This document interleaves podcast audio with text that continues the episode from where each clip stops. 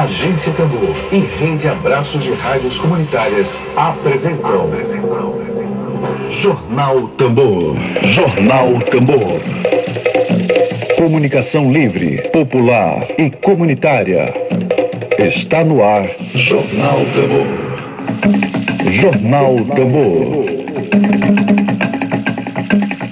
Bom dia, bom dia, bom dia. Está no ar o jornal produzido pela agência Tambor, a primeira experiência de comunicação a serviço dos trabalhadores brasileiros das quebradeiras de coco, dos quilombolas, dos indígenas, da população LGBT, de todas as pessoas, todo o segmento populacional que deve ser reconhecido pelo Estado Democrático de Direito. Bom dia para você.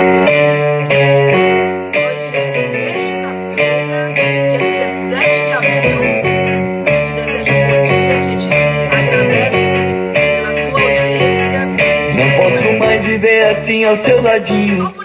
Por isso colo meu ouvido no radinho de pilha. Pra te sintonizar. Vamos aos destaques de hoje do jornal produzido pela agência Tambor.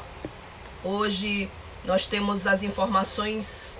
São José de Ribamar entra no mapa de mortes por coronavírus no Maranhão, município próximo à Grande Ilha, região metropolitana de São Luís. E o Maranhão hoje já registra 40 mortes pelo coronavírus. E são esses os destaques de hoje. Daqui a pouco nós teremos aqui no nosso quadro de entrevistas e debates uma conversa sobre o Dia Internacional da Luta Camponesa. Hoje, 17 de abril, é Dia Internacional da Luta Camponesa e hoje faz 24 anos do massacre de Eldorado dos Carajás. Nós teremos hoje, portanto, dois entrevistados e, claro, a gente chama um entrevistado primeiro, depois o outro. Estamos transmitindo um jornal com limitações técnicas do aplicativo Instagram. Vamos conversar com o Guilherme Alfredo Johnson, que é professor do Departamento de Sociologia e Antropologia da Universidade Federal do Maranhão. Ele já está aí. E vamos conversar com Isaac Giribete Bernard, que é professor do Departamento de História da Universidade Estadual do Maranhão. Vamos conversar sobre o Dia Internacional de Luta Camponesa. Já vejo os dois aí na transmissão. Vou transmitir primeiro, depois outro. E o, a internet parece que está nos ajudando hoje. Vamos aguardar a conexão com os professores. Primeiro eu começo com o professor Guilhermo. Professor Guilhermo, ou Guilherme, Olá, bom dia. Me escuta bem? bom dia, tudo bem? Ouvindo bem? Tranquilo? Está me escutando bem? Sim, sim, Eu estou ouvindo bem. Bom Ótimo. dia. perfeito.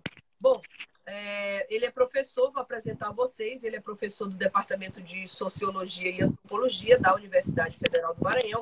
Professor, eu lembro de uma entrevista que eu fiz com o professor Alfredo Wagner Almeida, logo após Sim. o massacre de Eldorado de Carajás, quando ele Uhum. dizia que de todos os o total de mortos, dos 19 trabalhadores mortos em Eldorado do Carajás, um terço pelo menos era de maranhenses.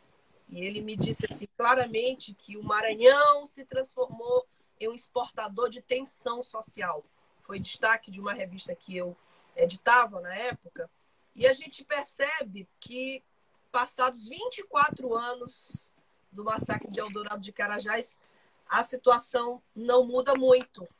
Eu acabo de receber aqui da colega jornalista Indara as informações sobre o, o caderno de conflitos que todos os anos é editado aqui pela CPT. Você já deve ter essas informações aí em mãos.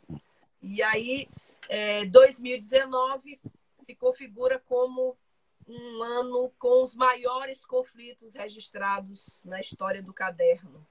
E aí eu lhe passo a palavra com essas considerações, lhe perguntando: é impressão? Os dados realmente mostram que nós continuamos parados no tempo no que se refere ao avanço social no campo?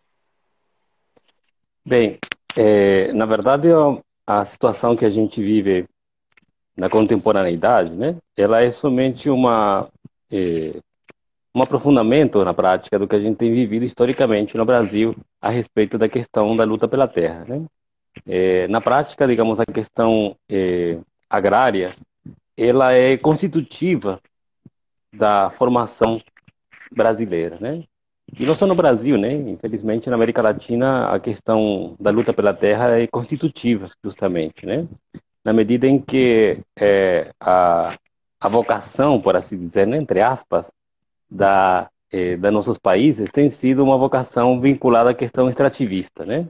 Isso, obviamente, inclui a questão agropecuária, mineração e eh, essas, essas questões todas, né? Isso, digamos, desde a época da colonização até a chamada República, né? No caso do Brasil, até inclusive, inclusive antes, né? Lembrando, por exemplo, a Lei de Terras, né, de 1850, anterior, a proclamação da República, né? E um pouquinho antes disso, digamos, toda a questão vinculada à, à chamada Lei Áurea, né? Ao fim da escravidão, em 1888, todas elas estão atravessadas por essa questão da reforma agrária, né? Ou da luta pela terra, né? Na prática, desde sempre a Constituição da da nação brasileira, né, tem trazido justamente essa questão da apropriação por uma parcela pequena da população eh, de, da, da terra de uma forma geral, né? E dos frutos dela, evidentemente, né? Então, eh, a violência registrada, né, no ano passado, na prática eh, reflete, infelizmente, uma história contínua, né, da formação da da nação brasileira, digamos, né? e da, da América Latina. A gente está vendo hoje que boa parte dos, da, dos embates que a gente vive né, na América Latina estão vinculados com a luta pela terra, por uma forma de se relacionar com a natureza, né? Que isso na prática, digamos, é o que está atravessando nossas vidas eh, nos últimos tempos, né? A gente vivencia isso de uma forma tão intensa no último tempo, né? Que é, é importante retomar a história para poder compreender essa situação, né? E o contexto, evidentemente, né? Sim. Professor, sobre especificamente o Maranhão, nós fomos o último estado, a última província a abolir a escravidão no Brasil. Nós temos hoje um estado inserido na região do Matopiba e me parece que houve transformações no comando político do estado é, a partir de 2006, com a eleição do Jackson Lago. Em seguida, é, tivemos é, o Flávio Dino, logo depois do, da, da queda do Jackson houve o golpe, mas qual é a avaliação que o senhor faz do Maranhão como estado que, mesmo com algumas transformações políticas, ele continua inserido no rol dos estados com altos conflitos de terra? É muito difícil pois é. mudar? Na verdade, é, o que você coloca com relação ao Maranhão, ela pode ser é, ampliada, né? Na prática, porque as questões são estruturais, né? Então, na medida em que a gente não se propõe, né, e não tem uma, uma compreensão de que a, a questão agrária é estrutural da concepção da sociedade que nós temos, é, dificilmente a gente vai conseguir é, mudar essa realidade, né? É, a expulsão que o agronegócio tem feito nos últimos tempos, né? Sabendo quais são as consequências de tudo isso, né? O latifúndio, o monocultivo, os agrotóxicos, a é, monopolização da, da, da financiarização, digamos, né?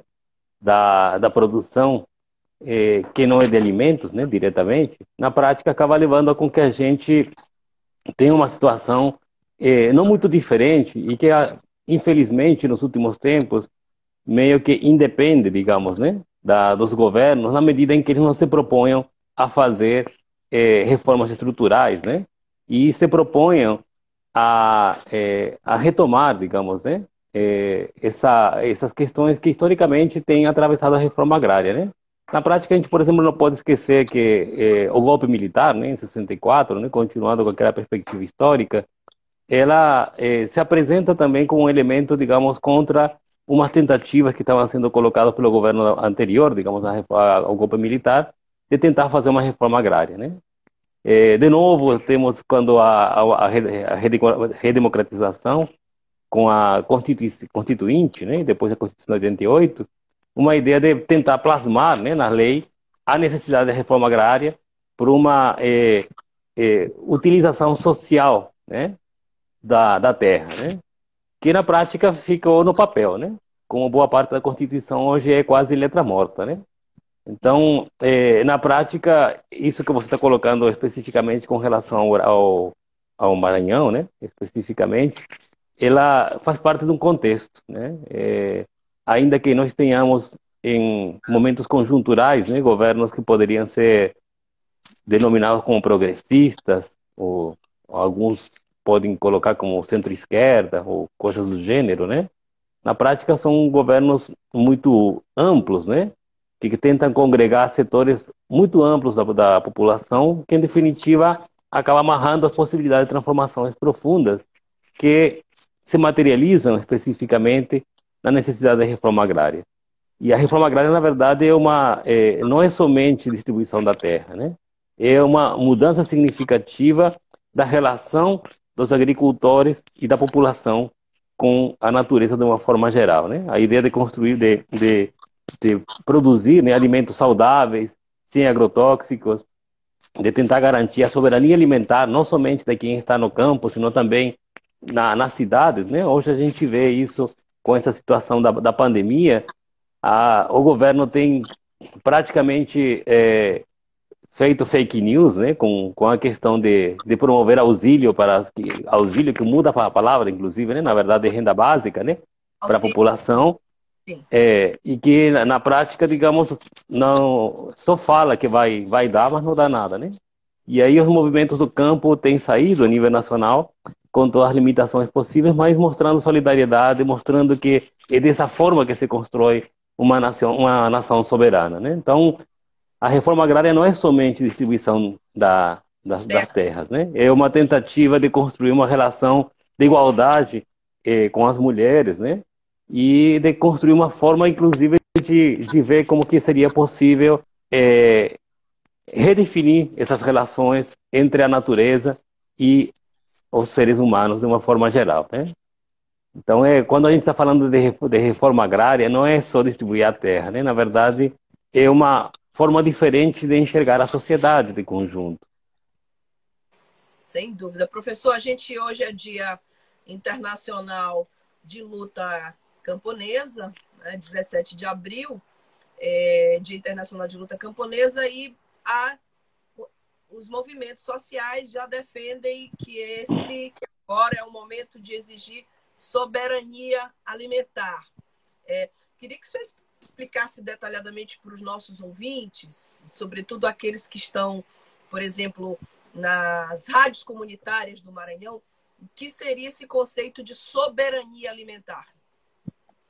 Bem, a ideia de soberania alimentar, eh, ela implica justamente a perspectiva de, de plantar de forma agroecológica, né? Sem agrotóxicos e de tentar fazer com que a, a, as pessoas tenham condições de se alimentar de forma saudável, né? Com alimentos que não tenham veneno, especificamente, né? Que a gente fala de agrotóxicos, mas são venenos muito perigosos, na verdade, e que a gente tem visto aumentar de uma forma estratosférica, né? Nesse atual governo, né? Praticamente se liberaram todos os possíveis imagináveis de é, de venenos, né? Que na prática a gente acaba consumindo com os alimentos, né? Que é o que tem se desdobrado em uma em um, uma, um impacto de cânceres também muito grandes, né? Então, na prática, a ideia de, de soberania significa a ideia de uma relação com a terra mais estreita, de poder, através dela, com, com, ter os alimentos saudáveis, né? E poder prover isso à população de uma forma geral, né? Isso significa justamente a criação de políticas públicas que deem conta disso, né? É dizer, a distribuição dos alimentos, a, eh, o transporte, né? E é, de criar espaços que permitam fazer com que esses alimentos é, cheguem às populações de uma forma geral, né? Na prática, uma uma tentativa disso, né? Foi o PAA, né? O Programa de Aquisição de Alimentos, né?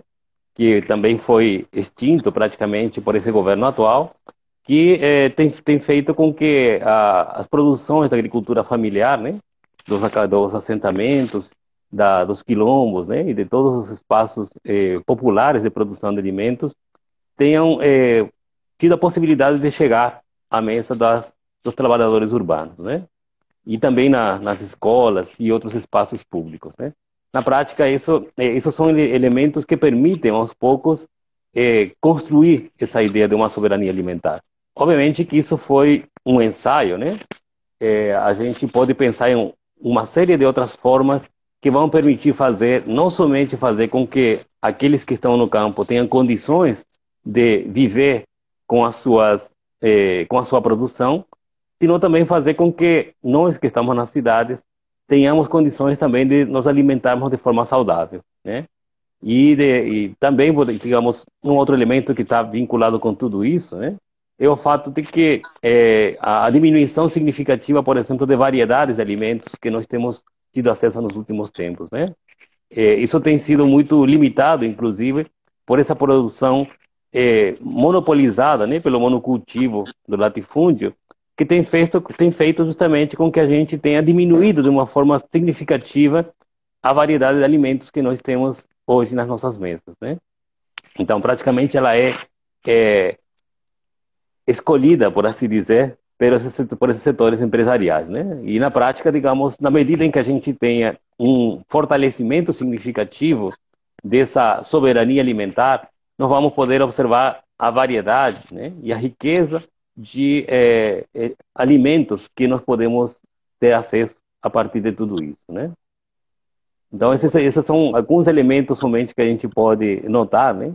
E também o fato também de que você envolve um número significativo de pessoas, né?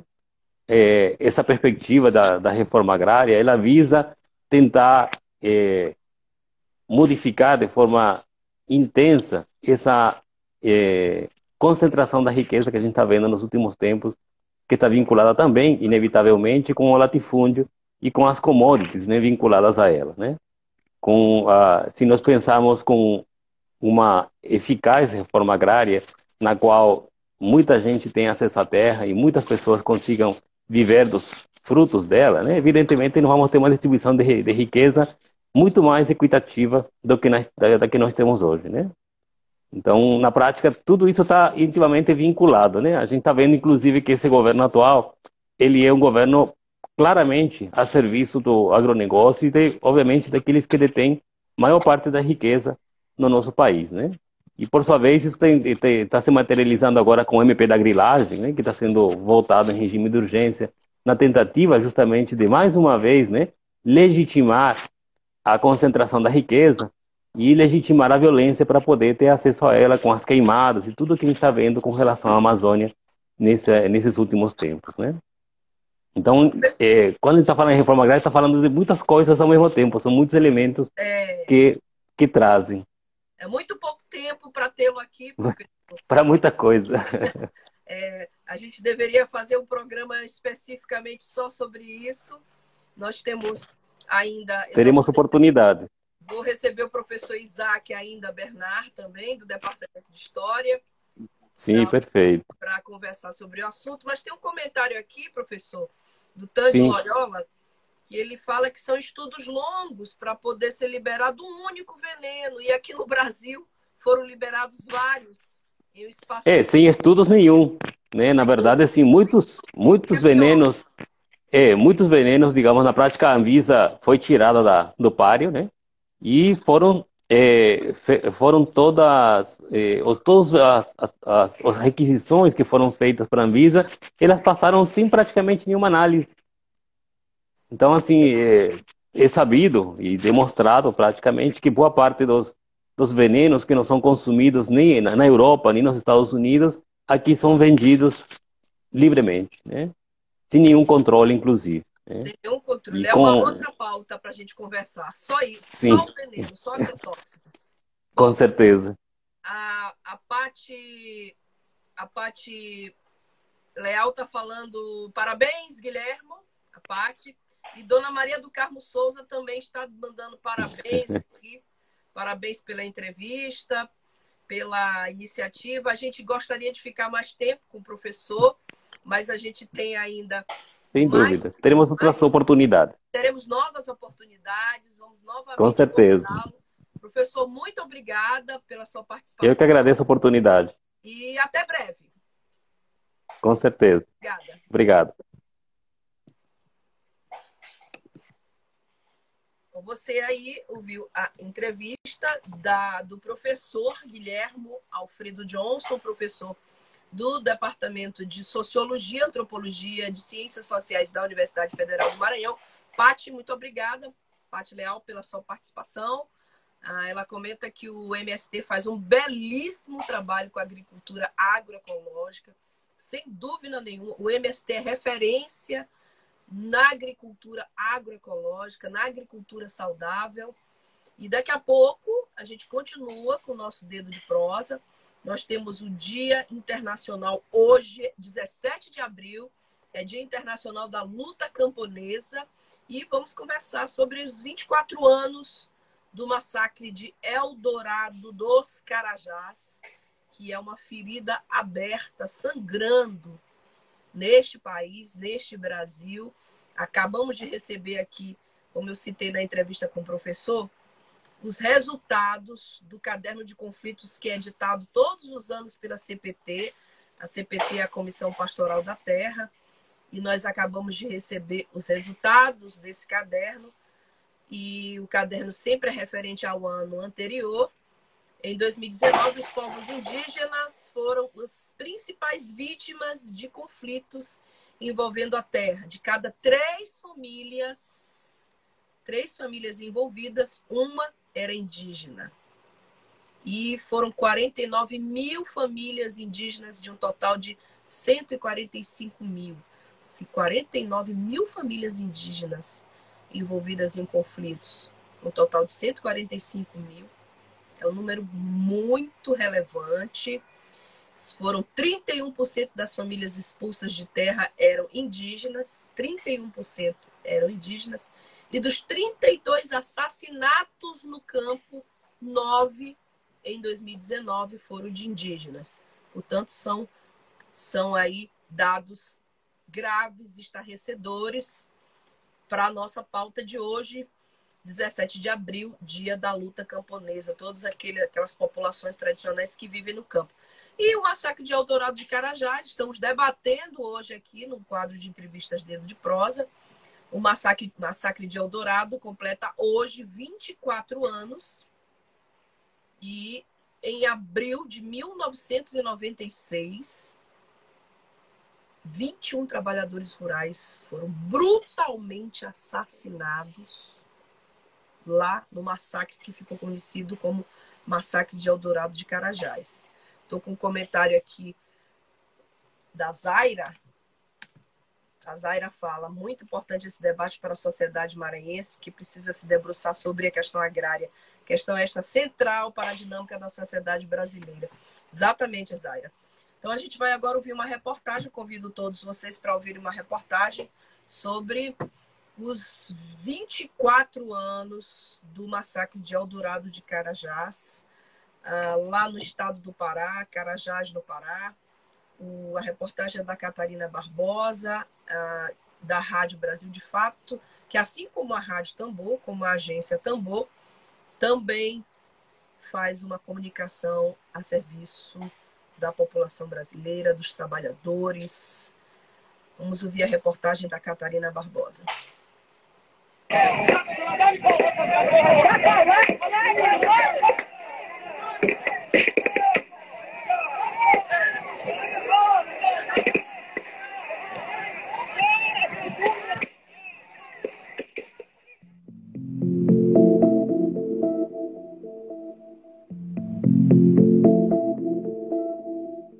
Quando os policiais chegaram e desceram no sentido do Marabá, começaram a jogar bombas e atirar, os outros sentido a Eldorado também iniciaram o mesmo, o mesmo ato, suprimindo é, os sem terras, né? Pois eles foram se aproximando sem terras ao perceber que um cidadão foi baleado e caiu no chão, eles partiram para cima jogando pedra, paus, etc. Alguma coisa nesse sentido. Processo de forma de proteção para tentar afastar os policiais. Aí eles acirraram mais ainda o tiroteio. De fato, isso foi presenciado por mim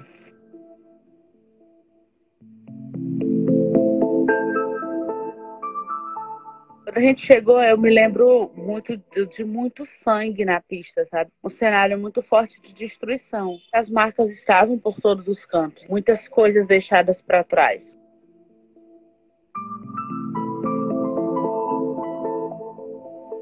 Esses dois depoimentos são sobre o barulho de tiros que você escutou no começo da reportagem.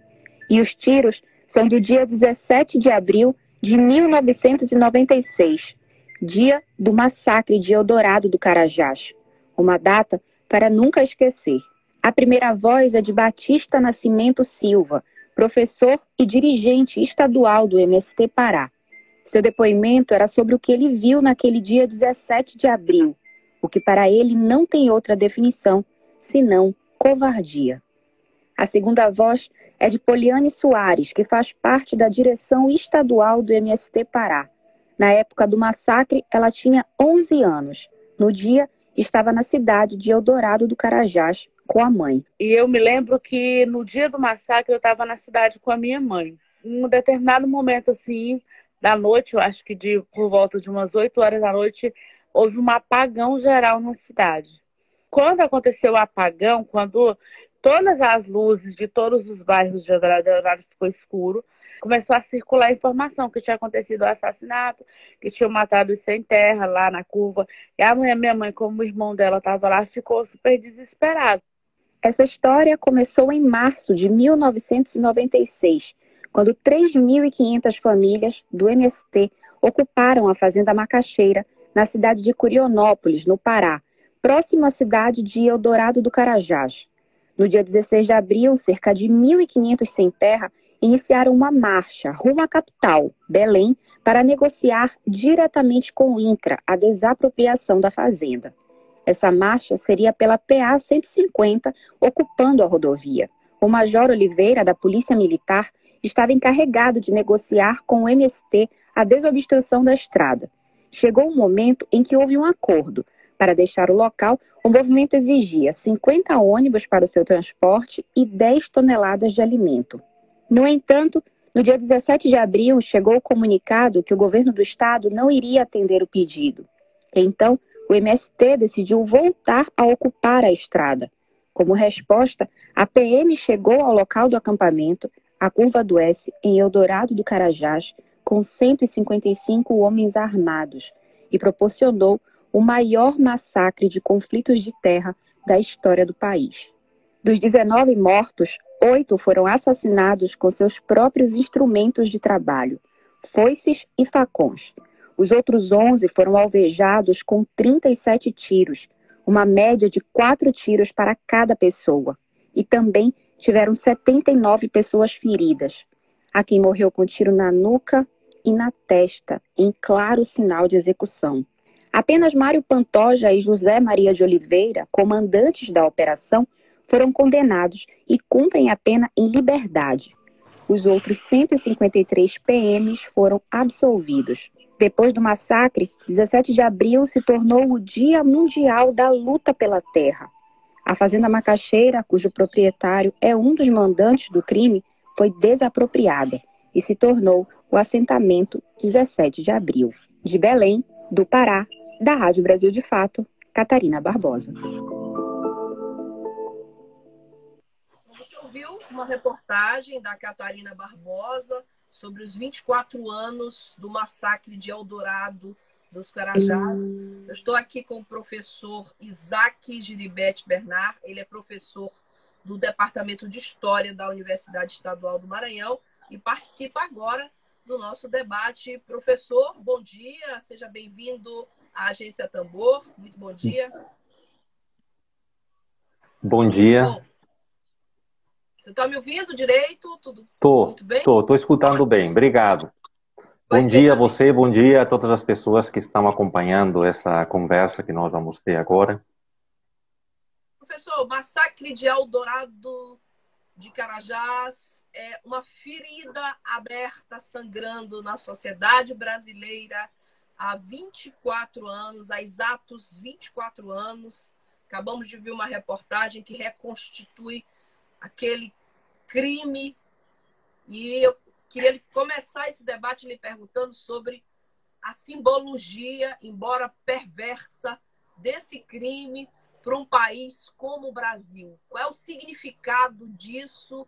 É a importância de lembrar e não deixar esquecer esse massacre? Certamente. Veja de que eu vou inclusive aproveitar o gancho que você deixou. A senhora falou é uma ferida aberta. É uma ferida aberta porque aquelas 19 pessoas que foram assassinadas naquele mesmo dia e as duas que vieram a falecer como consequência da truculência com que elas foram expulsas da, da estrada que elas estavam ocupando em protesto, é, se caracteriza justamente pela impunidade. Nem os mandantes, nem aqueles que executaram esse, essa vil, essas vils ações que deflagraram nesses 21 assassinatos, mas também em quase 70 pessoas que ficaram lesadas, que ainda hoje continuam lembrando no próprio corpo que foi aquela massacre, ficaram na total impunidade. Portanto, em primeiro lugar, né, é um marco muito importante. É um marco importante também porque acontece essa massacre no início do governo, do primeiro governo Fernando Henrique, um ano e pouco após o início do seu governo. E justamente em decorrência da reverberação internacional, do impacto que provocou através das mídias internacionais e a pressão que foi exercida sobre o governo Fernando Henrique, ele se viu forçado a acelerar o processo de criação de assentamentos, que é uma das características da reforma agrária. Como já foi colocado anteriormente, a reforma agrária não consiste apenas em dividir terra, mas essa divisão da terra é imprescindível para que nós possamos falar de fato de reforma agrária. Então, o governo se viu forçado a realizar essa divisão. No ano seguinte, houve uma passeata muito importante, um dos pontos altos da reivindicação pela reforma agrária no Brasil, 100 mil pessoas em passeata por Brasília, né? 15 mil sem terra chegaram, se juntaram por volta de umas 8, 8, por volta de umas 8, 85 mil pessoas a mais, juntando ao todo essas 100 mil, fazendo com que se transformasse em um dos momentos mais importantes da reivindicação pela reforma agrária. Ao ponto que, assim como já foi colocado aqui no programa, que o dia 17 de abril é o Dia Internacional da Luta Camponesa, né? Pelas organizações que se conformam na, nas eh, que se conformam na Via Camponesa Internacional, é também o Dia Nacional da Luta pela Reforma Agrária. As duas coisas ao mesmo tempo. Primeiro veio a luta, eh, o Dia Nacional da Luta pela Reforma Agrária, sancionado pelo governo Fernando Henrique, forçado a essa situação, e posteriormente pela ação dos movimentos sociais também no Dia Internacional da Luta Camponesa. É, é impressionante, professor, que a gente vive num país continental, um país que é do tamanho de um continente, um país que é rico em terras, e agora com uma pandemia é que a gente vem discutindo a importância da igualdade social, da justiça social, da divisão justa de todos os serviços públicos, dos bens públicos, sobretudo a, a terra. E o que eu percebo aqui é que hoje, por exemplo, o Dia Internacional de Luta dos Camponeses não é um dia só para se falar apenas da reforma agrária, como o senhor bem enfatizou, mas também o que deve ir além da reforma agrária, como políticas públicas, soberania alimentar, é, direitos humanos. Eu queria lhe pedir para falar exatamente sobre o, essas outras reivindicações que precisam ser feitas além da divisão de terra, além da reforma agrária propriamente dita. Vejam que a senhora fez referência, por exemplo, à soberania alimentar.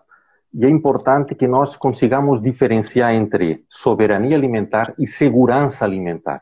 Uhum. Existe uma certa controvérsia em relação a esses, a esses dois conceitos, que são diferentes, pois no Brasil hoje nós entramos numa contradição flagrante e como a senhora já colocou, nós ser um país de dimensões é, continentais, porém, alguns alimentos imprescindíveis, básicos do cardápio da população brasileira, como, por exemplo, o arroz e o feijão, o Brasil precisa comprar fora porque não tem uma produção suficiente para abastecer o conjunto da população nacional. Por quê? Porque as terras agricultáveis, majoritariamente, elas são dedicadas à produção de monoculturas para exportação. Veja-se soja, cana-de-açúcar, milho, etc. Então, nós encontramos uma contradição flagrante no que se refere a esse elemento. A questão da reforma agrária, ela é muito aparelhada, você já colocou, a questão dos direitos, a questão das políticas públicas, a questão, eu arriscaria dizer, da própria cidadania. cidadania. Qual é o acesso à cidadania que tem essa população que mora no contexto rural, que mora no campo. E até que ponto as políticas públicas podem ajudar, podem contribuir a que, de fato, essa cidadania possa chegar a esse contexto rural. E vou colocar, por exemplo, um exemplo simples: a questão da educação.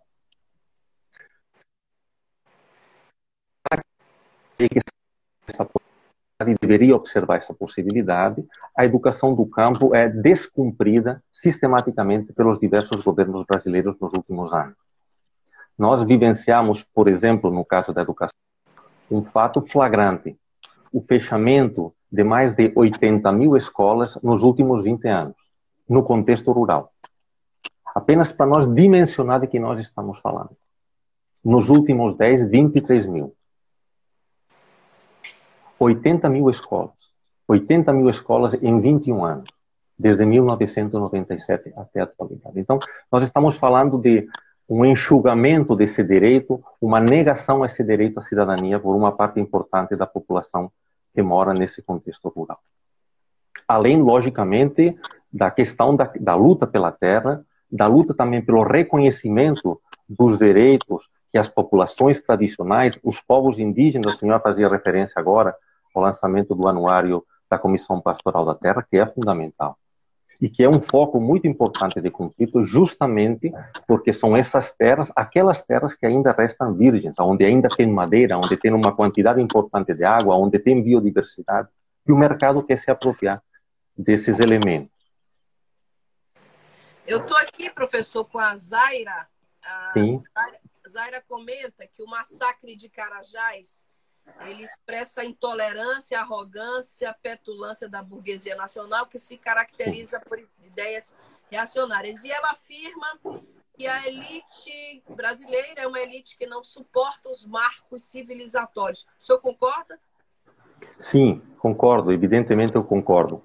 E em relação ao massacre do Eldorado, eu ainda apontaria um outro elemento, eu estou falando desde São Luís, o Maranhão, e mesmo que essa massacre aconteceu no estado vizinho do Pará, eu acho que é relevante, é preciso ser pontuado que desses 21 trabalhadores rurais que foram assassinados, no mínimo 16 eram maranhenses.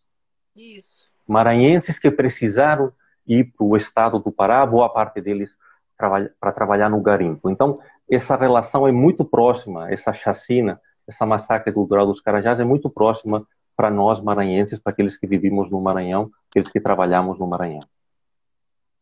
Isso. Eu acabei de lembrar, inclusive estou com o fotógrafo Márcio Vasconcelos que entrou aí.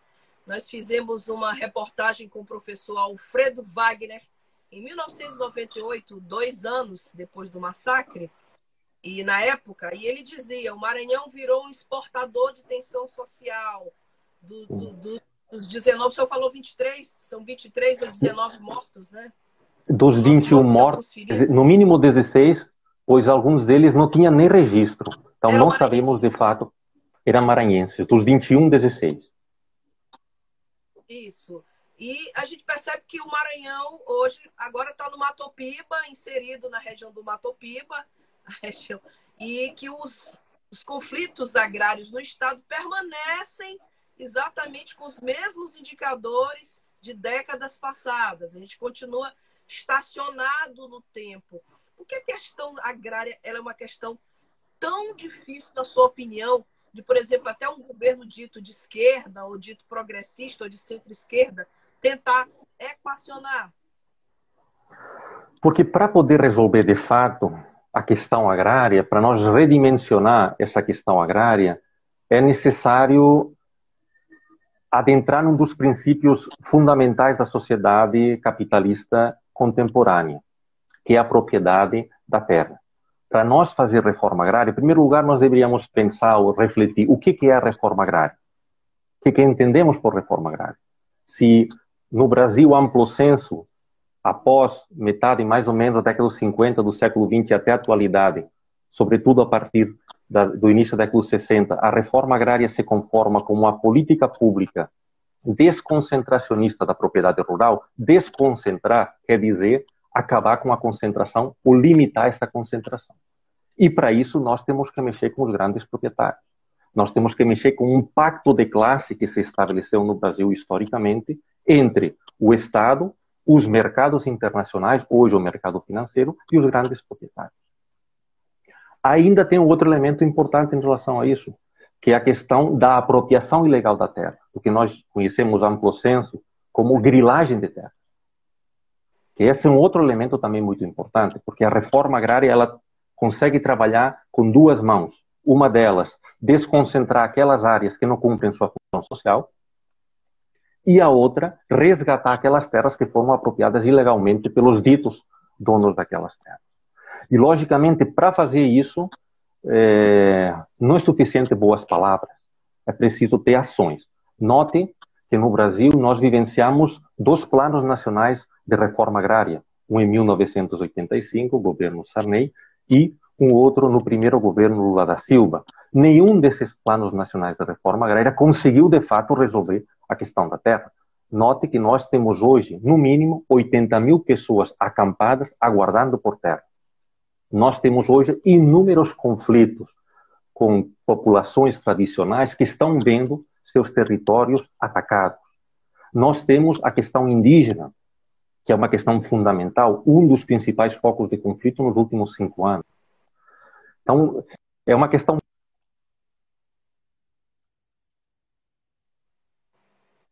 princípios basilares da nossa sociedade, com a própria correlação de forças que conformam a nossa sociedade. E isso é muito difícil. Bom, senhor falou da questão indígena. Ah, eu citei ainda há pouco os resultados que acabam de chegar do Caderno de Conflitos Agrários da CPT, que é editado todos os anos. É, que ano passado, 2019, de cada três famílias envolvidas em conflitos de terra, uma era indígena e dos 32 assassinatos no campo, nove foram de indígenas. Aqui no Maranhão, a gente vem sofrendo sistematicamente as execuções de indígenas, com repercussões, inclusive, internacionais.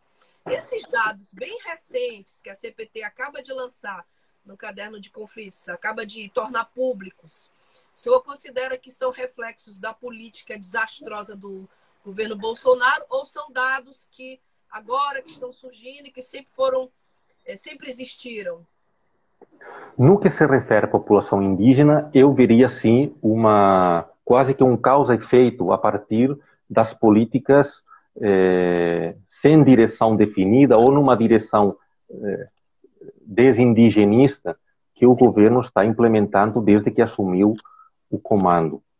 É, posições como, por exemplo, supostamente tornar os territórios indígenas áreas produtivas, como se agora fossem improdutivas, esse tipo de mensagens que são lançadas, o desmonte que a FUNAI sofreu nesses últimos meses, que era uma sequência, mas agora nesses últimos meses foi muito mais forte ainda, mostram essa possibilidade que os intrusos, né, aqueles poceiros, entendendo poceiro a partir daquele princípio daquele que se aposta de uma área, nesse caso, que sim, que já tem dono ou tem uma comunidade que mora nela, dá um certo albará pra, de impunidade para que essas penetrações nas áreas indígenas possam vir a acontecer. Isso daqui deflagra conflitos, com certeza.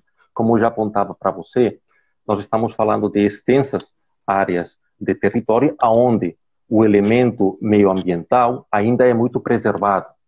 E isso daqui faz com que se torne é, extraordinariamente interessante para garimpeiros, madeireiros ou griladores de terra. Perfeito. Bom, a Milena comenta aqui, a Amazônia é o espaço de maior conflito atualmente, sim, sabemos. O Maranhão também não está em situação também muito melhor. Professor, a gente gostaria de conversar mais, de retomar esse assunto. Essa é uma pauta que a gente chama de pauta que não se esgota, é permanente, principalmente. Infelizmente. Infelizmente. E é a pauta da nossa linha editorial, desse projeto de comunicação que é voltado justamente para as comunidades tradicionais. Queremos pedir que o senhor faça assim, as suas considerações finais sobre esse assunto. Já temos aqui, já estamos no final do nosso programa, estamos nos minutinhos finais aqui do nosso tempo. Queria pedir os seus, uhum. suas considerações finais sobre hoje, Dia Internacional de Luta Camponesa e 24 anos do massacre de Eldorado dos Carajás.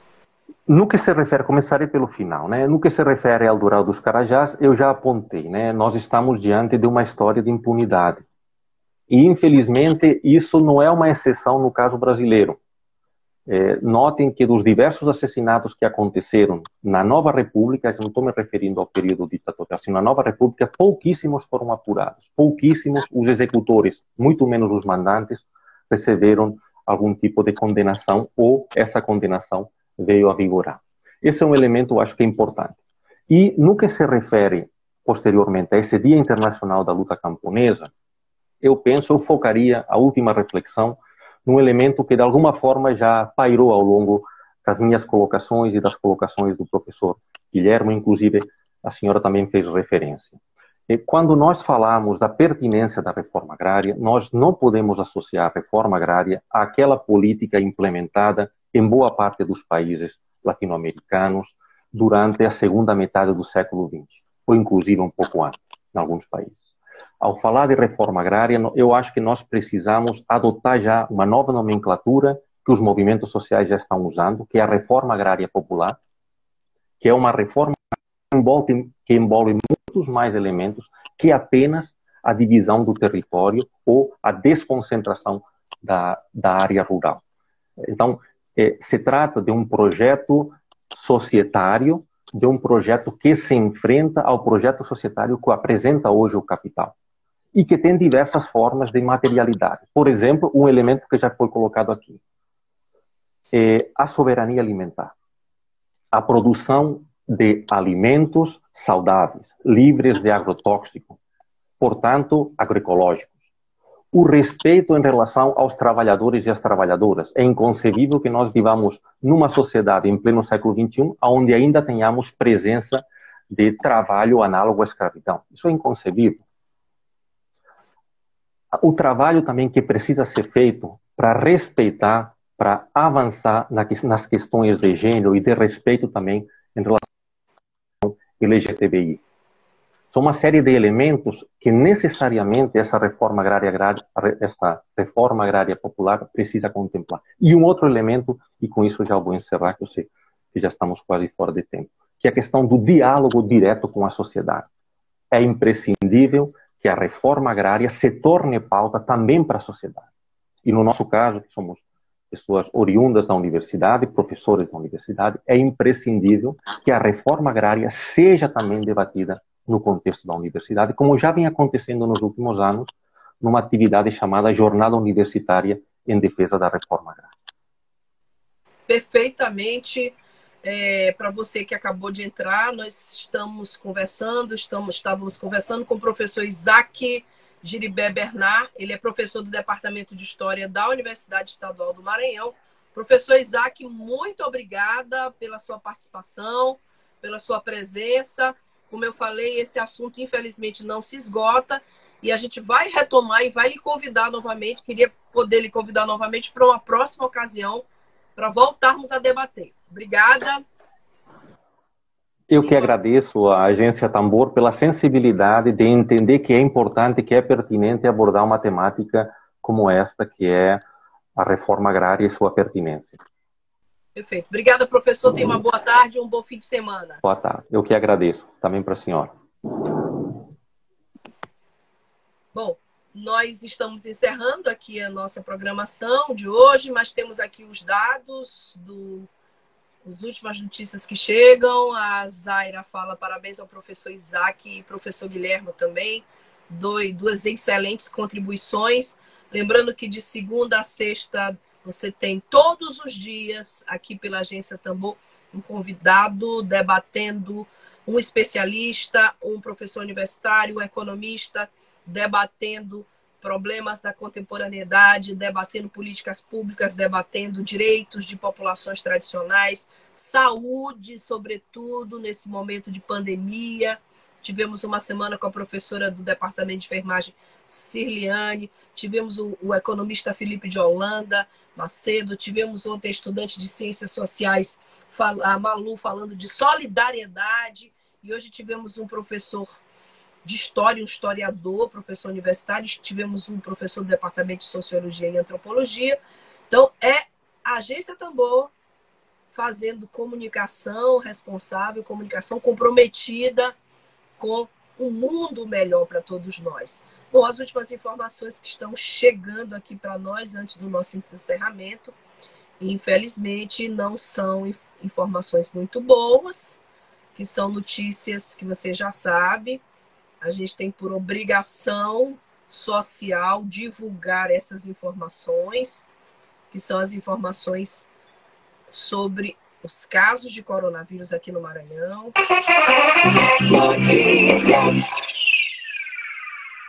Já temos 40 mortes no Maranhão.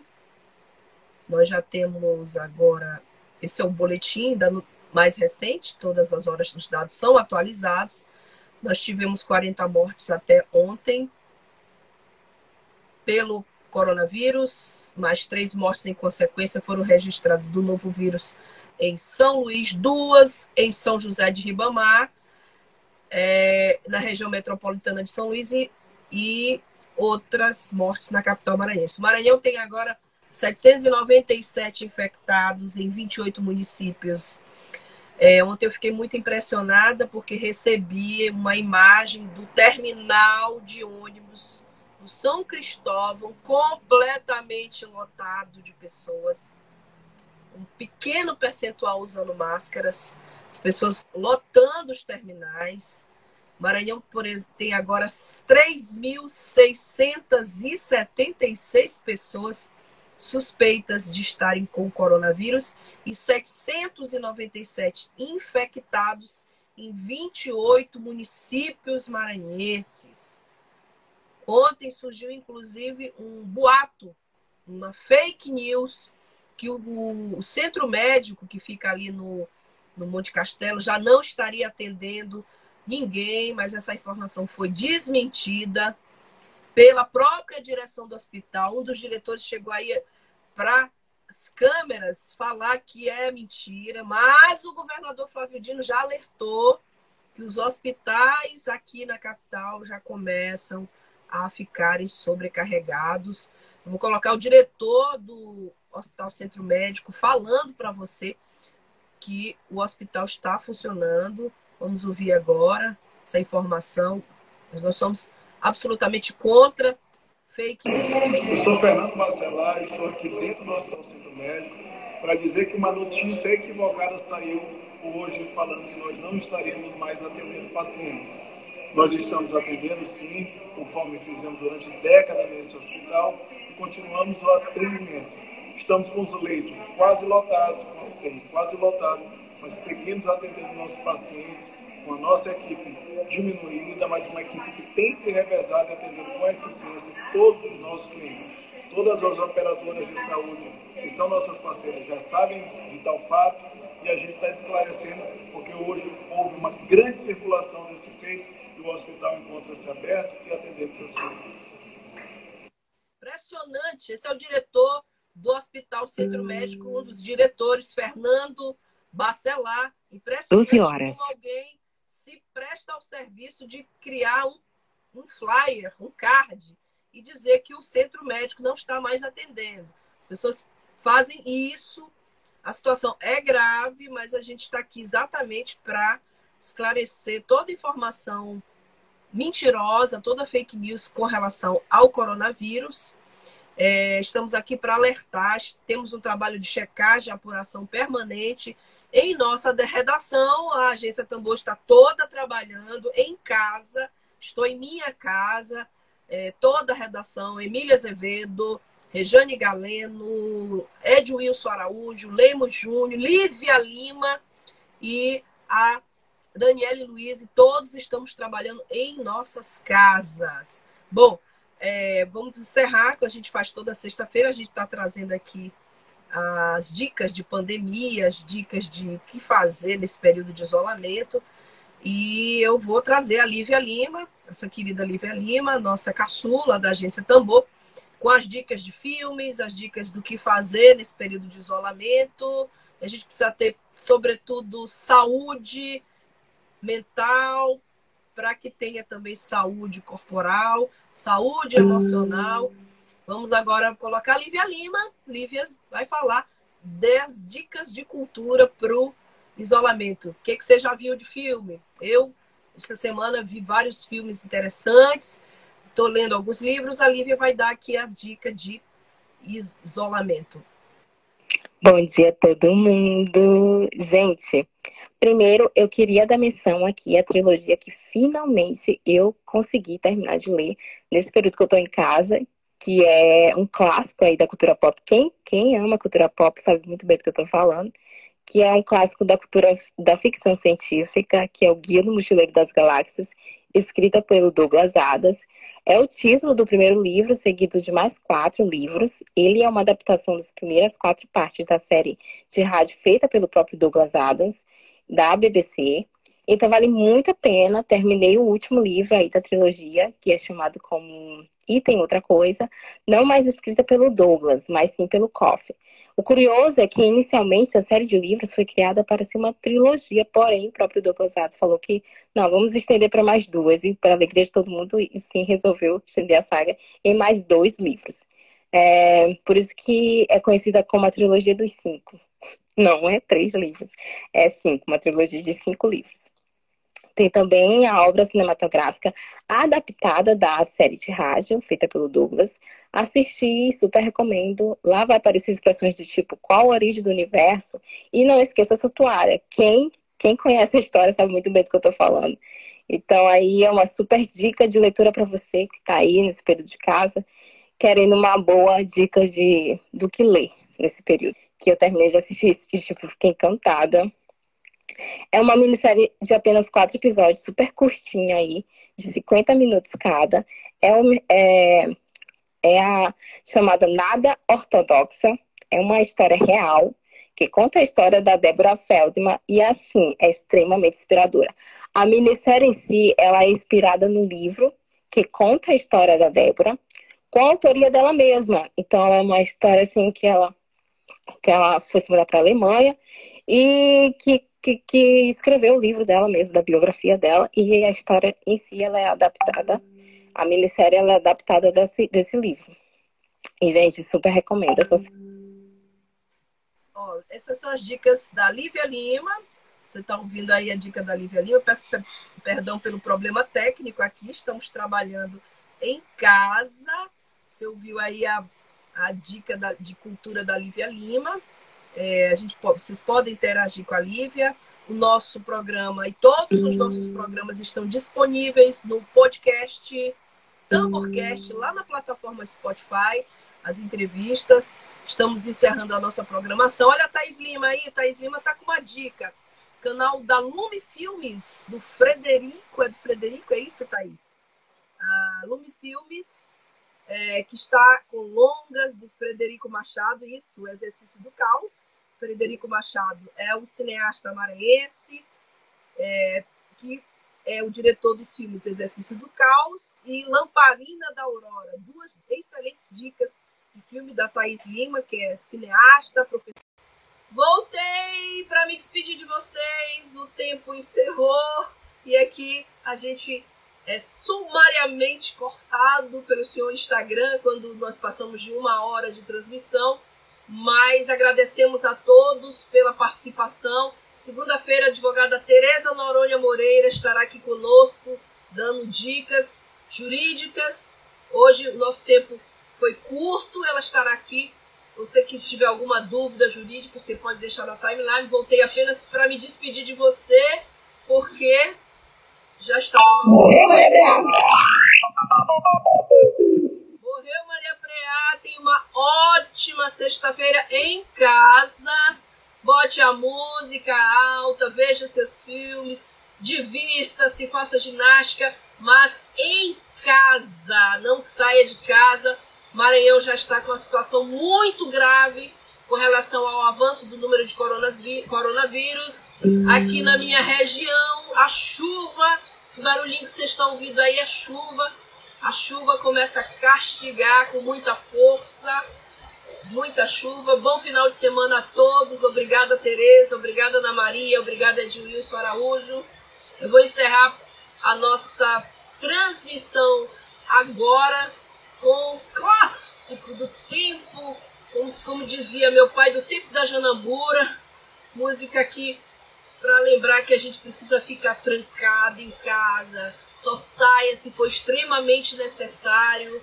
Fique em casa Bom dia, pra, boa tarde para você, bom fim de semana para você. E fique aí com essa trilha aí pra ficar em não casa.